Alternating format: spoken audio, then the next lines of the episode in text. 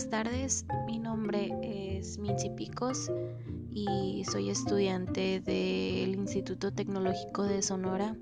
Actualmente estoy estudiando la carrera de educación infantil y a continuación les voy a hablar acerca de, del tema que es interculturalidad y aprendizaje disruptivo.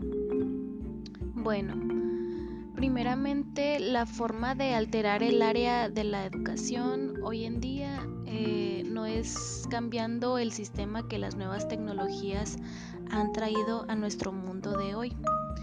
Estoy 100% de acuerdo con el señor Curtis porque transformar este sistema de educación es algo muy complejo y a la vez muy complicado. Las nuevas tecnologías avanzan tan rápido que ni siquiera nos damos cuenta. Hoy estamos orgullosos de tener estamos orgullosos de tener en nuestras manos el teléfono o el iPad o la última tecnología informática, pero que mañana solo será historia. Claro, porque la tecnología va avanzando. Por eso el señor Curtis afirma que no pasa lo mismo con el avance de la educación, que es un proceso lento, pero que sin embargo requiere de la disrupción que hace que ésta sea un poco más ágil.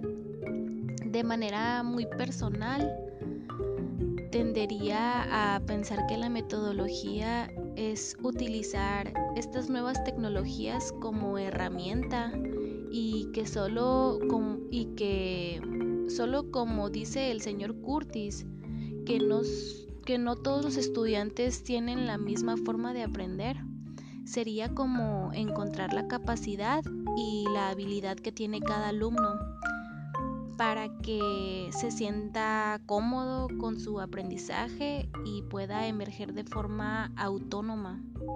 Es decir, en su aprendizaje él aportará el 50% que se requiere como alumno para que el otro 50% sea contribuido por el maestro.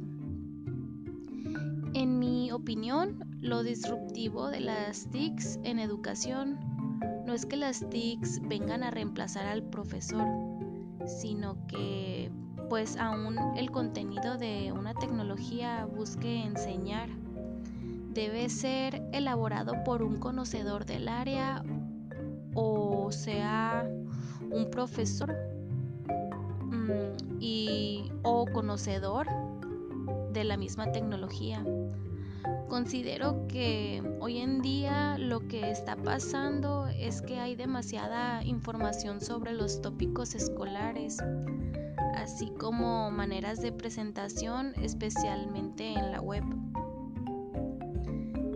Esto significa que no solo está la información en texto simple, sino que hay animaciones, hay juegos, hay realidad virtual y aumentada hasta videos demostrativos de la realidad que aplica un tópico X, aunque las TICs luego disruptan de otra manera.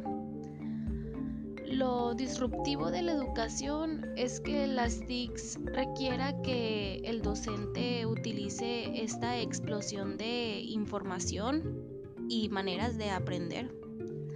Todo todo con el propósito de hacer un proceso de enseñanza-aprendizaje más eficiente.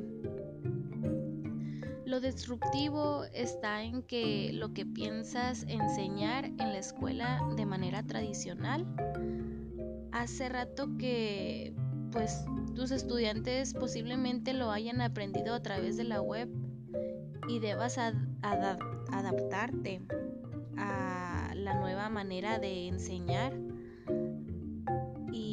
a esta realidad adyacente para sobrevivir.